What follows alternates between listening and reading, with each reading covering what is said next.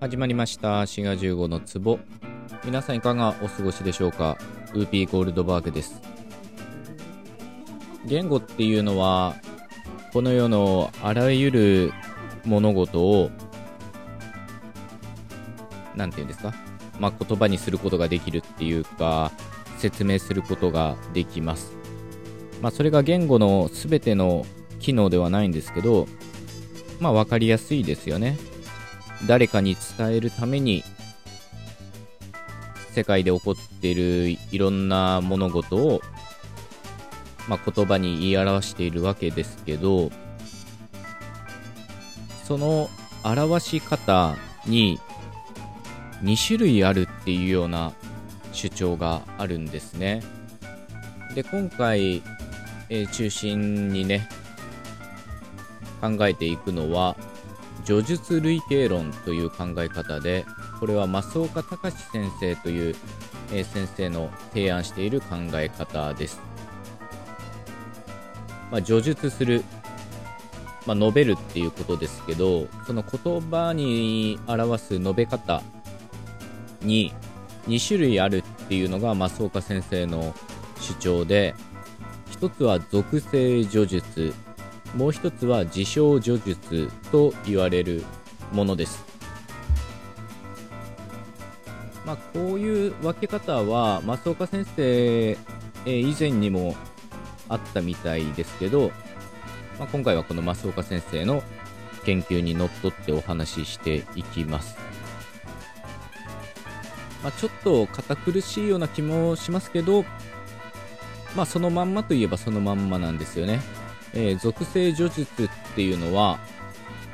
そのものとか、まあ、人とか、えー、それが持っている属性を述べ,、えー、述べるものであるということで、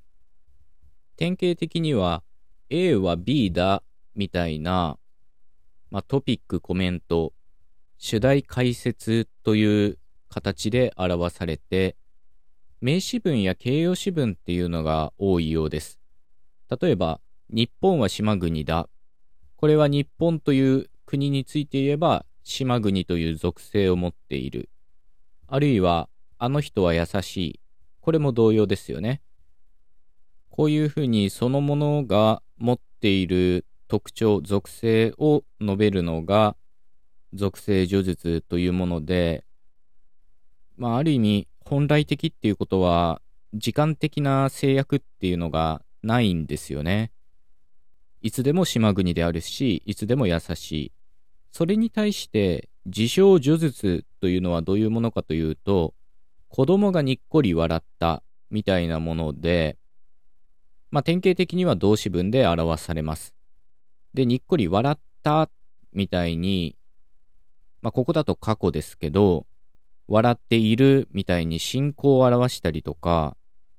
属性叙述に比べると時間的な要素っていうのが非常に絡んでくるものです。属性叙述っていうのがある意味で恒常的なことを表すタイプだったのに対して事象叙述っていうのは特定の出来事あるいは一回限りの出来事を表すタイプなんですね。こういうふうに物事の述べ方には、属性を表すタイプ、属性叙述と、出来事を表すタイプ、事象叙述という2種類があって、まあ、前者は典型的には名詞文、後者は典型的には動詞文ということで、こういった叙述のタイプを2つに分けるっていうのは、日本語だけじゃなくて、いろんな言語に応用できるようです。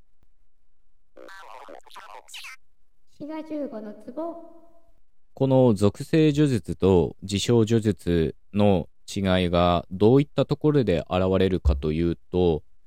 例えば、日本語の和と何々てのて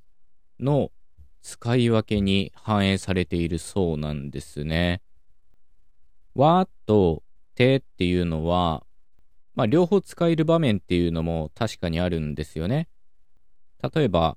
この本は面白いですねっていうのと、この本って面白いですねっていうのは、意味にそんなに違いはないです。この和にしろ、てにしろ、細かく見ていくといろいろ用法があるんですけど、ちょっと今はその細かい話は置いといて、この本は面白いですね。この本って面白いですね。これはさっきの話で考えると、属性叙述ですよね。つまり、属性叙述であれば、和も手も問題なく使えるんですが、事象叙述になると、手っていうのは相性が悪くなります。つまり動詞文で具体的なその出来事を表す場合は、手っていうのはちょっと言いづらくなって、鈴木さんはアメリカに行ったよ。まあこれはアメリカに行ったっていう具体的な出来事を表している事象叙述で、今言ったみたいに、鈴木さんはアメリカに行ったよ。はだったら事象叙述にも使えるんですけど、鈴木さんってアメリカに行ったよっていうのは非常に言いづらいんですね。まあ、このことから、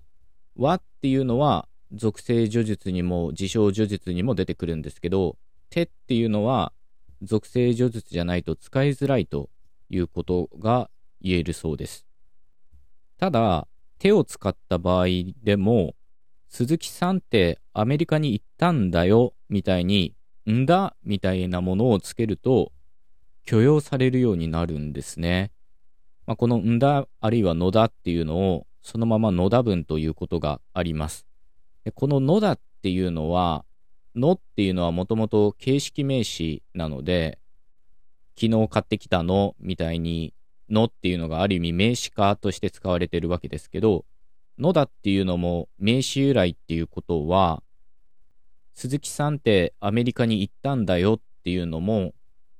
ある種の名詞文であるということができます。まあ、こういった点で属性叙述に近いんですよね。そういうことで、鈴木さんってアメリカに行ったんだよみたいな言い方は、手を使っても言いやすいということになります。このように属性叙述か事象叙述かによって和と手の文法的な違いが出てくるんですね。